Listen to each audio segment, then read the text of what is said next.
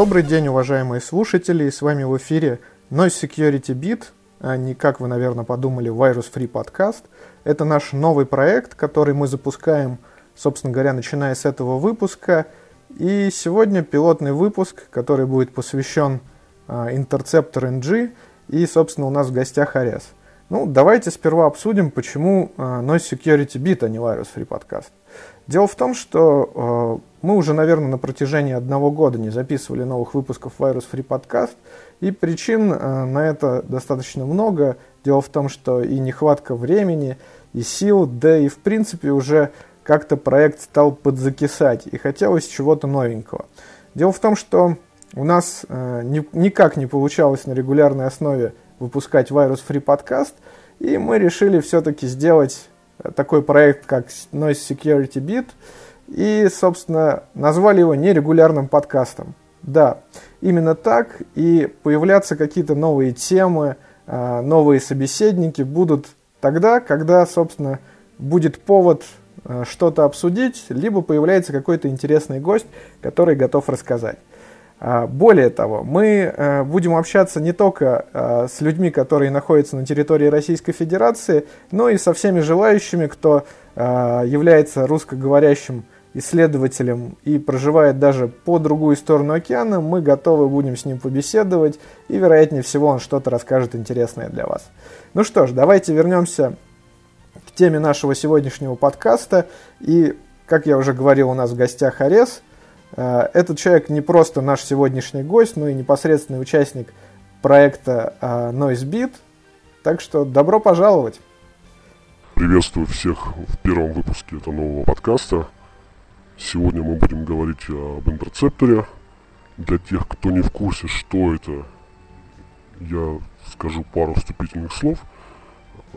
Это сетевой анализатор, снифер, перехватчик, можно называть как угодно – он способен перехватывать пароли, переписку мессенджеров, восстанавливать файлы сетевого трафика, а также осуществлять самые разные сетевые атаки, которых в арсенале интерцептора вагон и маленькая тележка. С последней нашей встречи в 43-м выпуске Virus Free подкаста прошло уже почти полтора года, и, конечно, за это время проект развивался, не стоял на месте, обзавелся новым функционалом – о которых, собственно, и хотелось бы сегодня поговорить. А, ну, тогда, во-первых, такой вопрос. Почему ты опять вещаешь таким адским голосом? Ну, пока только так. Не, скрывать нечего. А, пока вот так. Надеюсь, возможно, в следующем году или через еще один годик я раскроюсь полностью, и тогда все узнают, как звучит мой голос, как меня зовут и как я выгляжу. Отлично. Ну, хорошо. Тогда не будем, так сказать, склонять к тебе к раскрытию своего образа раньше и обсудим э, нововведения, те, которые появились в твоем проекте за этот год. Ну вот э, так быстренько пробежавшись, потому что появилось, готовясь к этому подкасту, я вот увидел из интересного это HTTP injection. Собственно, ты не мог бы рассказать э, про этот функционал, что он делает, зачем он нужен, ну какой вообще use case? Да, HTTP Injection. Это одна из появившихся опций. Она позволяет подменять содержимое запрашиваемых файлов. То есть, когда э, там, клиент или, иными словами, жертва заходит на какой-то ресурс, браузер автоматически скачивает там картинки, какие-то э, скриптовые файлы, HTML. И каждый такой запрос представляет из себя get-запрос на веб-сервер. В интерцепторе вы можете задать э, имя файла или расширение, которое следует перехватывать и подменять. Таким образом можно подменить картинку на сайте, можно подменить скачиваемый exe файл и подсунуть туда что-нибудь эдакое. А, хорошо, но в принципе это получается а, вот какие отличия от того же, например, а, MIT прокси какого-нибудь Charlie а, прокси сервер там и так далее? Разница в том, что это активная атака, то есть это все происходит во время арпойзона или иного способа перенаправления трафика, и о наличии этих самых прокси жертва, естественно, не знает. Но, в принципе, это может выглядеть следующим образом. Например, человек приходит в какой-нибудь интернет-кафе, он э, проводит арп-пойсонинг, и как-то заворачивает к себе трафик, и, в общем-то, может быть таким образом проводить HTTP injection. Да, совершенно верно.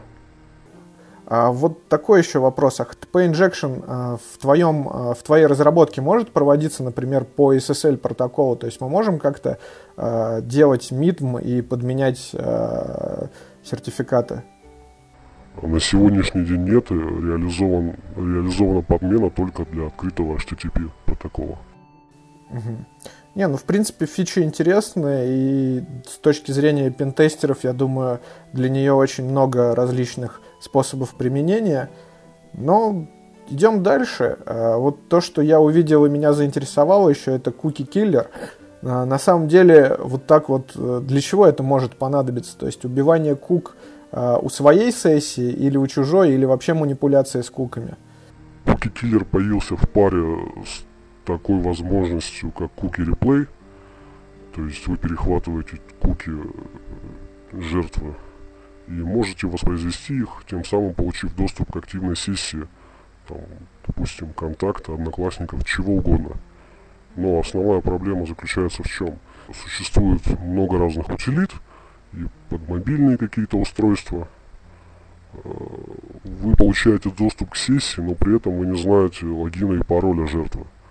А именно для этого я разработал кикиллер, который обнуляет куки и тем самым перенаправляет жертву на страницу логина, где он все вбивает по новой, и вы в этот момент уже можете с помощью интерцептора перехватить логин и пароль. Угу. Ну, в принципе, э, получается, что эта фича, она хорошо работает э, вместе с HTTP Injection. И, в принципе, HTTP Injection а, может быть, как-то повлиял на появление куки-киллера. Правильно я понимаю? Я бы сказал иначе, не с HTTP injection связано, а с SSL стрипом. Потому как, допустим, вы сбросили куки того же контакта, вас выкинуло на страницу логина, а там вы ловите SSL. А здесь одновременно с SSL стрипом все это друг с другом работает и перехватывается. Ну да, а, еще как бы ты уже вот сейчас рассказал про Cookie Reply, то есть в принципе а, весь этот функционал такой хороший инструментарий для манипуляциями в рамках а, сессии данными и, собственно говоря, как-то проведением тестирования на проникновение в различные социальные сервисы и не только.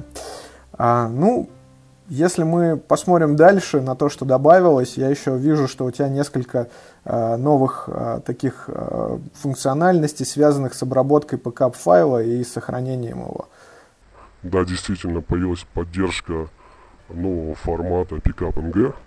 Кто пользуется Wireshark, наверняка заметили это нововведение недавнее. Теперь по умолчанию весь трафик сохраняется именно в этом формате. И особенность в том, что кроме самого Wireshark и интерцептора, с этим форматом никто больше работать не умеет.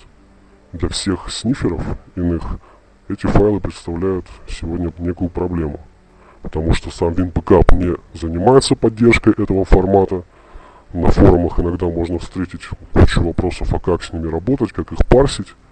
Но на самом деле такая маленькая подсказка на сайте Wireshark, там в разделе документации – есть, во-первых, описание этого формата, а во-вторых, есть э, такой мини-сэмпл, э, на базе которого можно написать свою парсилку этого PickupNG.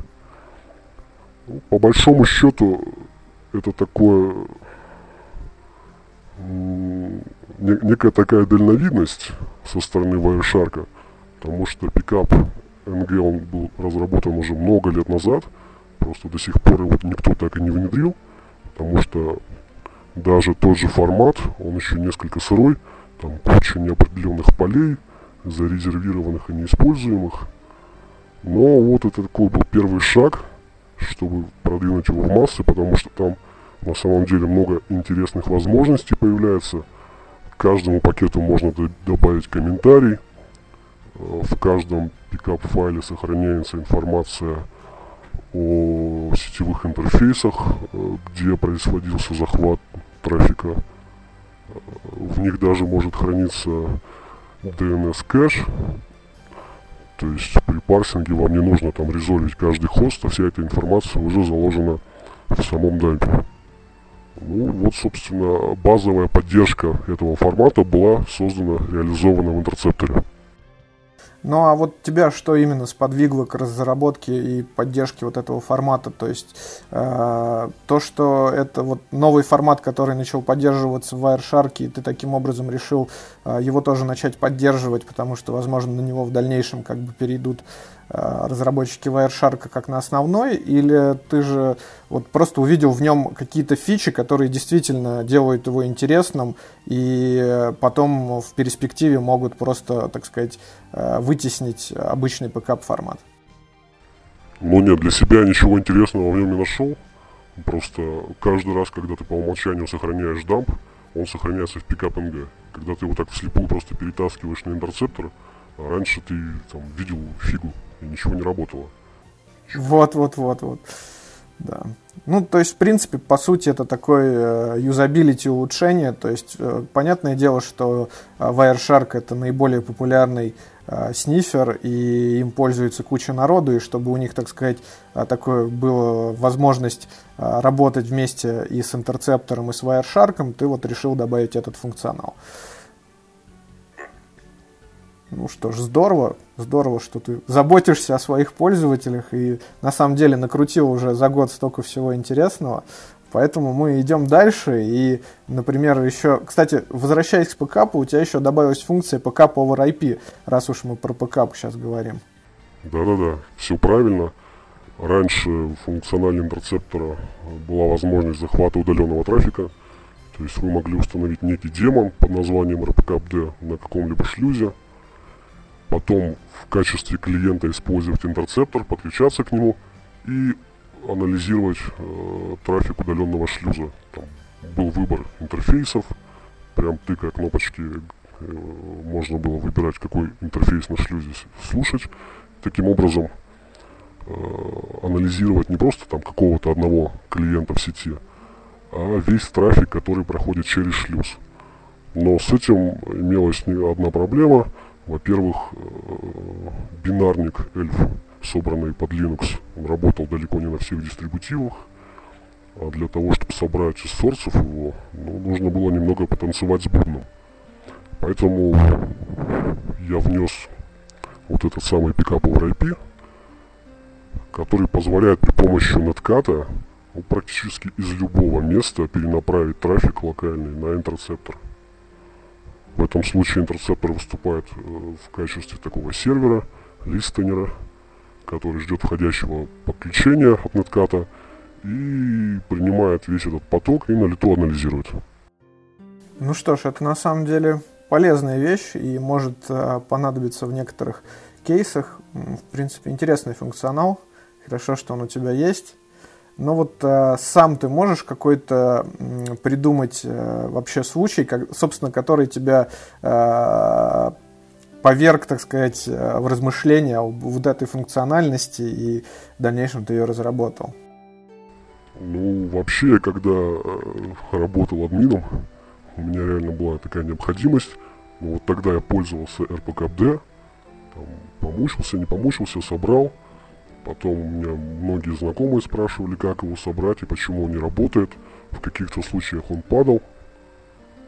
Ну а потом пришла вот такая идея, которая, кстати, я, наверное, ее впервые посмотр... по, по, именно подсмотрел у Network Miner.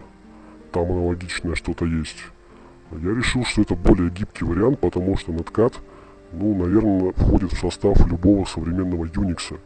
И не нужно ничего придумывать ни с какими там сервисами и так далее. Ну да, согласен с тобой полностью.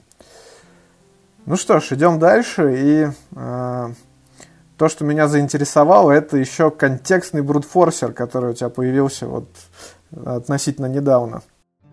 Да, как вы знаете, пароли у нас ходят не только в открытом виде, но и в виде хэшей, которые интерцептор также перехватывает.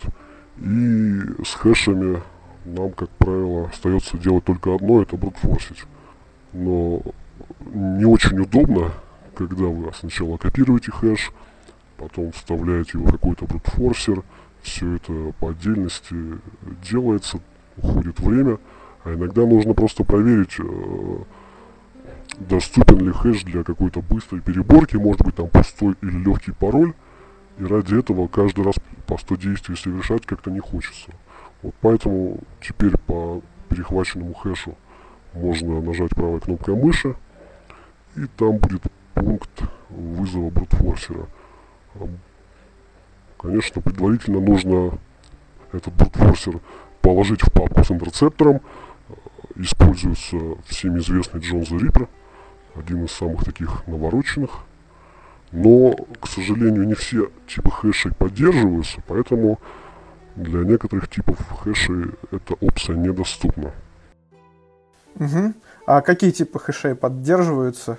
Э, слушай, на скидку не скажу, но э, как минимум половина из всего, что может интерцептор, а список практически полный доступен на вики странице проекта. Ну, то есть, в принципе, там MD5, SHA-256, это все поддерживается. Там э, завязано не на тип хэшей по алгоритму, а по протоколу, где он был перехвачен. А, я понял, во что упаковано. Понял. Ну что ж, э, раз ты упомянул э, Джон the э, передадим привет Solar дизайнеру. Я думаю, что он будет одним из гостей одного из последующих наших подкастов. Но мы двигаемся дальше, и, насколько я знаю, ты добавил SSH MITM еще. Раз уж мы проговорили, начали говорить про различные брутфорс, про пароли, хэши и прочее. Да, действительно, такая атака появилась в интерцепторе. Позволяет перехватывать логин и пароль и параллельно логировать сессию, то есть записывать все команды, которые вводились, и результат их выполнения. В статье, на которую я опубликовал на Хабре, я указал, что это первая такая публичная реализация атаки на SSH-2. Но кто-то прокомментировал, что подобное уже существует в корпоративном сегменте. А, меня это заинтересовало, я полез смотреть, что же там такое – и действительно есть такой инструмент, но он из себя представляет железку стоимостью там, практически 30 тысяч долларов. Поэтому я не знаю, насколько корректно сравнивать эту железку с интерцептором. Решайте сами. Ну да, цена как бы, во-первых, заоблачные, на мой взгляд, и покупать кто-то просто для э, каких-то собственных исследований железку за 30 тысяч долларов не будет. Да и, в принципе, не любой работодатель готов купить такую железку э, своим сотрудникам. Поэтому я думаю, что это более чем круто, что в интерцепторе есть SSH Man in the Middle атак, потому что, ну, я тоже так просто на вскидку сейчас, когда ты рассказывал, пытался вспомнить какой-то бесплатный инструмент, который позволил бы э, такой функционал реализовать, и у меня не получается. То есть, ну, в принципе, э, можно как-то, конечно, это исхитриться, реализовать там э, кастомными скриптами, но э, сделать это по скорости соответствующим образом, то, что делается у тебя, вряд ли получится. Там есть такой нюанс, в конце этой статьи я написал о временной мере защиты от этой атаки. То есть использование аутентификации с открытым ключом. И посыпалось много вопросов, неужели можно перехватить сессию при использовании открытого ключа. И оказалось, что, конечно же, нельзя, но вовсе не потому, что используется сама архитектура открыт, открытого ключа, лишь потому, что в конкретной реализации SSH э, используется некий сессионный ключ, который Э, вернее, без знания которого перехват осуществить невозможно. Да. Ну, кстати, как вообще на Хабре э, статья пользовалась популярностью? Ну, она, наверное, одна из единственных, в которых хоть какая-то активность велась.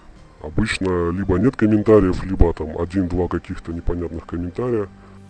Ну да, это хорошо. Вообще обычно э, публика с Хабра как-то не очень э, такие сложные технические статьи э, воспринимает. И, как правило, если что-то видит, какие-то слова знакомые, начинает минусовать и говорить, что это не новое, уже где-то было.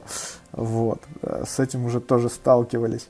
Ну, в принципе, не важно, так как проект интересный и э, у него достаточно пользователей, я думаю, что это не столь важно. Переживем. Да. Ну что ж, идем дальше про криптографию. И э, насколько я видел, у тебя еще добавилось Kerberos Downgrade. Что это такое? Ну, если говорить о Kerberos е, то надо уже тогда сразу начинать с SMB hijacking а. Да, давай тогда э, начнем с SMB hijacking и пройдемся там по NTLM, э, Grabber, э, port scanner и Kerberos Downgrade. Так, одна из моих любимых техник, э, наверное, по-моему, последняя даже добавленная в Intercepter. О ней я даже написал небольшой white paper, который есть на сайте. Собственно, SMB hijacking это некое такое эволюционное развитие техники SMB Relay – ну, есть тут несколько таких вот важных отличий. В SMB Relay мы используем свой некий злой SMB ресурс, на который заманиваем жертву, и потом перенаправляем его хэши на некий третий хост. А в технике SMB hijacking нам не нужен никакой свой ресурс. Мы э, незаметно проксируем соединение клиента жертвы до третьего ресурса – и после его аутентификации мы перехватываем контроль над сессией и уже вставляем в нее свои команды, которые нам позволят э, залить на третий ресурс файл и запустить его, тем самым получив, получив доступ. Вот. И важным отличием еще является то, что тип аутентификации нас совершенно не волнует. Поэтому помимо NTLM аутентификация может использоваться и Kerberos, который считается чуть ли не лекарством от SMB И таким образом SMB hijacking отлично подходит для использования в современных доменных сетях, где уже не старенькие XP стоят, а семерки, ну, семерки уже восьмерки, которые всегда используют Kerberos и там э, последние версии NTLM. Вот так вот. Ну да, то есть э, заявление Microsoft о том, что он победил SMB Relay преждевременны. И вот, собственно, не мог бы ты немножко описать, как происходит Kerberos Downgrade, то есть что это за функция, как она вообще это делает? Kerberos Downgrade работает следующим образом. Когда пользователь входит в домен или запрашивает э, домен контроллера ticket на доступ к какому-то э, ресурсу, сервису, там в одном, на одном из шаге получения ticket а клиент отсылает э, так называемый request на сервер аутентикации, который содержит некий timestamp, то есть штамп временной, э, зашифрованный паролем пользователя. Вот. И э, в старых версиях Windows использовался один алгоритм RC4, а в современных версиях он был заменен на более криптостойкий там, AES-256. И сложность заключается в том, что для перебора этих новых хэшей требуется там в десятки, там, если не в сто раз, больше времени затратить.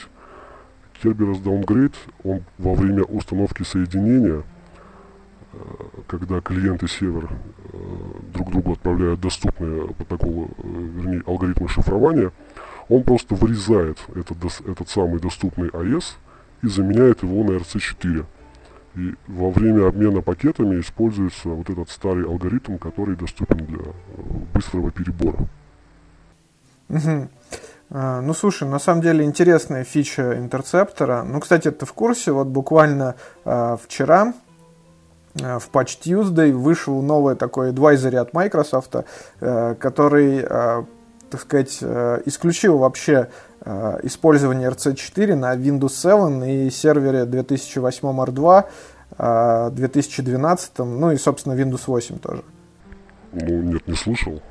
Интересная новость. И в завершении хотелось бы упомянуть еще несколько изменений. Появился эксперт мод, то есть режим с экспертными дополнительными настройками, э, который там, тем или иным образом могут влиять на работу интерцептора. Залезать туда нужно только опытным пользователям.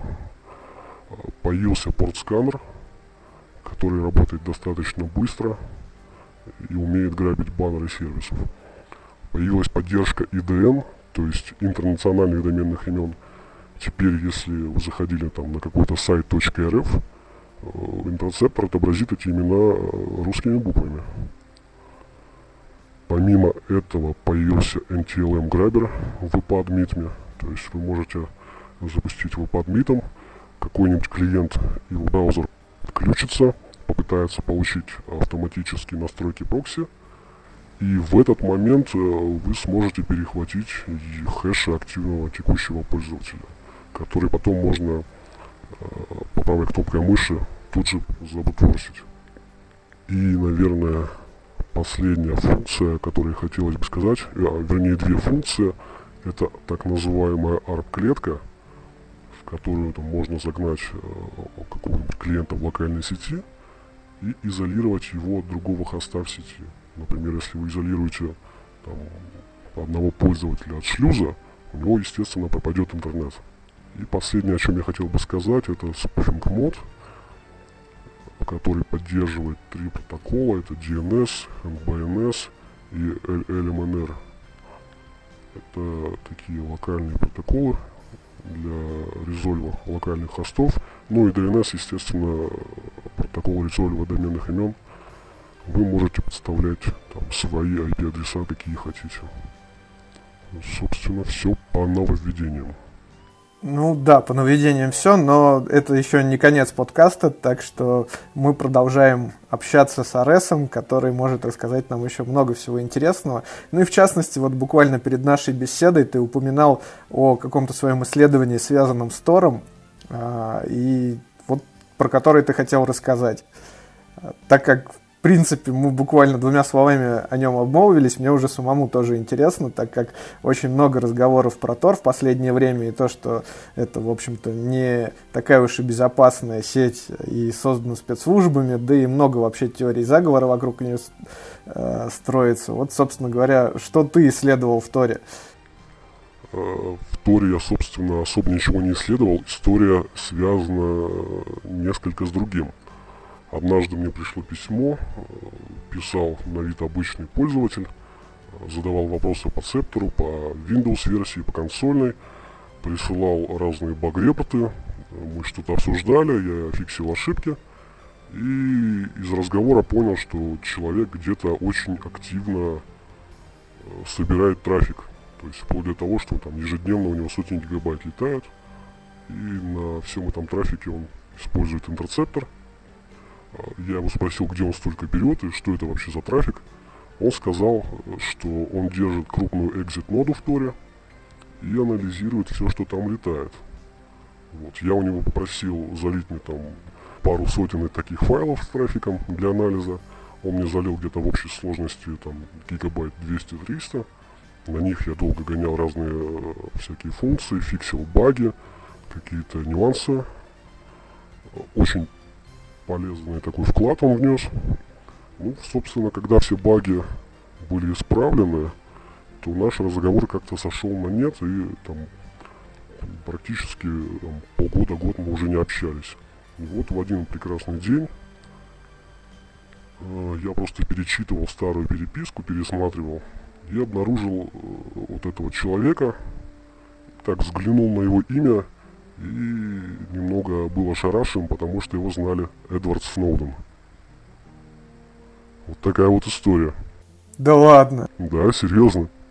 Слушай, ну прям это очень э, любопытный факт. То есть, получается, Эдвард Сноуден, э, либо кто-то, по, тот, кто скрывался под его именем и фамилией э, пытался исследовать тор-трафик. А у тебя email сохранился его? То есть, ну, в принципе, адрес это действительно... Вот, вот, именно, именно об имейле и речь. Он писал с того же сайта Lavabit, с которого отправлял свои компроматы журналистам. Ну, это прям очень забавный факт о интерцепторе. Вот даже американские э, шпионы э, пытаются использовать интерцептор во благо всемирной революции и заговора киберпанков и так далее. Ну, в общем, интересный действительно факт, но мы идем дальше, и мне бы хотелось на самом деле э, помучить тебя вопросами о мобильной версии, потому что, насколько я знаю, ты ее продолжаешь Э, развивать. И вот если честно, а, хотелось бы задать такой вопрос. Это вот просто, так сказать, фан такой или действительно есть какие-то вещи, которые на ней можно делать серьезные? Не просто там с точки зрения там гиковости, так сказать, поставить на телефон, показать своей девушке и товарищам. Или вот действительно есть какие-то кейсы, которые можно решать с помощью мобильной Android-версии? Ну, можно делать и то, и другое. Вообще говоря о мобильной версии, стоит сказать о том, что в последний раз, когда мы записывали подкаст, я преподнес как новое появление консольной версии, которую можно было э, в интерактивном режиме запустить там, на iPad. Вот. А потом, неожиданно для себя, я как-то просто однажды поставил Eclipse и решил э, собрать какой-то сэмпл, посмотреть на эмуляторе, как это все будет работать. Э, собственно, собрал, запустил, и через день пошел покупать себе планшет на андроиде. И тут завязалась разработка, и в итоге э, появилась нативная версия под Android, которая приобрела большую популярность и вобрала в себя базовые функции по снифингу трафика э, в локальных сетях. Что делать можно? Можно баловаться. Вот многие просто пользуются перехватом кук, то есть смотрят э, чужие сессии ВКонтакте, в кафешках это обычное развлечение. Есть реально люди, которым понравился сырой режим, который сделан в стиле Wireshark, э, с отображением там, пакетиков разными цветами и так далее. Кто-то перехватывает именно пароли. Есть также там функция восстановления, и в одном из табов отображаются перехваченные картинки. То есть тоже некий такой фан, да? Но, тем не менее, ты можешь с этим же планшетом или даже с телефоном прийти там, на какой-то объект, и незаметно для кого-то, если ты пентестер или какой-то хакер, ну, что-то перехватить реально. Да, согласен, казалось бы, такой, ну, в понимании кого-то, может быть, безобидный девайс, как телефон, собственно, может выступать достаточно серьезным инструментом пентестера. Ну и если говорить об Android-версии, то, наверное, э, ты дальше думаешь уже о совместимости э, Chrome OS и Chromebook'ов, то есть когда такие дешевые э, лэптопы, как Chromebook, будут поддерживать интерцептор. И, в принципе, я так понимаю, что Android-версия, она позволяет эту совместимость приблизить. Пока таких планов нет. Я буду заниматься только версией под Android. Если кто-то накидает донейтов и хватит купить э, Mac, то я начну разрабатывать версии под iOS. А вот, кстати, о, дон о донейтах. А, в общем-то, они есть, и как бы вообще люди как-то поощряют и поддерживают проект. На самом деле донейты мизерные. Самый крупный донейт э, совершил мой товарищ.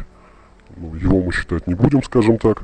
А из из незнакомых таких пожертвований самый крупный всего один раз был это 50 долларов, потом пару раз было по 10 долларов, э, чуть больше было донейтов по 5 баксов, ну и средний донейт составляет 1-2 доллара, хотя э, вот рекорды такие позорные были это 5 центов и 10 центов несколько раз мы присылали. Ну да, это безобразие какое-то, ну скорее всего да, кто-то тестировал просто функционал. Но я думаю, после того, как мы заявили о том, что Эдвард Сноуден использовал интерцептор, я думаю, что армия его фанатов как-то поддержит проект. Надеюсь в этом. Кстати, я хотел бы еще сказать, что интерцептор это единственный спуфер, который официально размещен на маркете. Все остальные дроид-шипы и дисплойты, они все оттуда удалены. А у тебя были какие-то проблемы с размещением цептора на маркете? Ну, с самим Гуглом не было. Один раз мне какой-то такой, грубо говоря, клон написал, что у тебя там за... что это такое, что за безобразие. Ну-ка объясни, что он делает и как работает, иначе я сейчас напишу жалобы и так далее, и так далее. Да, понятно. Не, ну, как бы клоунов всегда хватает. То есть, в принципе, с самим Гуглом проблем не было. И это самое главное. Нет, все было хорошо. А вообще статистика какая-то вот по скачиваниям из Android маркета, она у тебя есть? То есть это популярный софт? Да, статистика есть. И раз уж мы заговорили о статистике, я приведу несколько цифр касательно проекта самого. А, за год существования версии под Android ее скачало 65 тысяч человек. А, сайт интерцептора за минувший год посетило практически 100 тысяч человек, причем половина из них иностранцы. И на самом деле уже есть ощущение, что программа известна за пределами СНГ. Немалую роль в этом сыграла версия под Android. Еще вот такая занимательная цифра, может быть кому-то будет интересно. Э, исходный код интерцептора на сегодняшний день занимает 43 тысячи строк. 45 тысяч строк, ну это серьезное такое заявление, и рефакторить его, я думаю, уже такая нетривиальная задача. А, собственно, еще я видел упоминание о том, что Backtrack и Kali Linux стали добавлять интерцептор в свои дистрибутивы. Backtrack действительно интерцептор попал практически раз сразу после нашей последней записи, там, чуть больше года назад. Но скоропостижно Backtrack скончался, на его место пришел Кали, и в Кали уже э, разработчики отказались брать интерцептор из-за отсутствия исходников. Они как-то более жестко подходят к отбору. Да, потому что, насколько я помню, в, бар, в Backtrack даже был включен Оли Дебаггер под Вайном. Вот интересно, они как-то обошлись э, без таких тулс проприетарных, которые закрыты. И ну, на самом деле, на мой взгляд, это просто ухудшение функционала этого дистрибутива Kali Linux. То есть они уменьшают таким образом а, тот юзабилити, который мог бы быть для пользователя сразу из коробки. Ну ладно, это, собственно, их, э, их право урезать таким образом и обделять своих пользователей. Я, кстати, когда а, получил этот отказ, сначала немного расстроился, но буквально в тот же день я наткнулся на письма Сноудена и как-то сразу повеселело и стало параллельно на этот отказ Каль Линкса. Да я тоже так думаю, что это, в общем-то, мелочь. Вот. А еще, собственно, хотелось у тебя спросить по поводу задания, то, что ты делал для Pentested Lab. Ну и пару слов вообще, что такое Pentested Lab и как ты с ним связан? Pentested Lab это такой ресурс, организованный там, группой единомышленников, э, с которыми меня свел наш общий знакомый Лукас Афонов. Привет ему, кстати, и привет ребятам из Pentested Lab. Да-да, привет вам, ребята, и мы вас ждем на подкаст как-нибудь, так что заглядывайте. Они организовали лабораторию, в которой каждый желающий может э, испытать себя в роли пентестера, в роли хакера. Э, эмулируется некая такая реальная среда с уязвимостями. И нужно набирать флаги. И набрав максимальное количество флагов, вы становитесь победителем. Вот. И в одной из, в одной из лаб одним из последних заданий было как раз задание на использование интерцептора.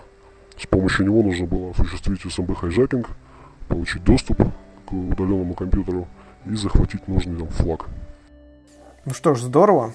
Здорово. В принципе, получается уже такой э, не, небольшой э, э, use case, как использовать э, интерцептор уже в таких реальных, более-менее приближенных к реальности э, условиях, и это здорово. Ну, я надеюсь, что когда мы позовем Pentested Lab, они нам еще расскажут вообще, зачем это все было создано. А, кстати говоря, совсем забыл сказать, как-то раз пришло письмо от Юры Гольцева.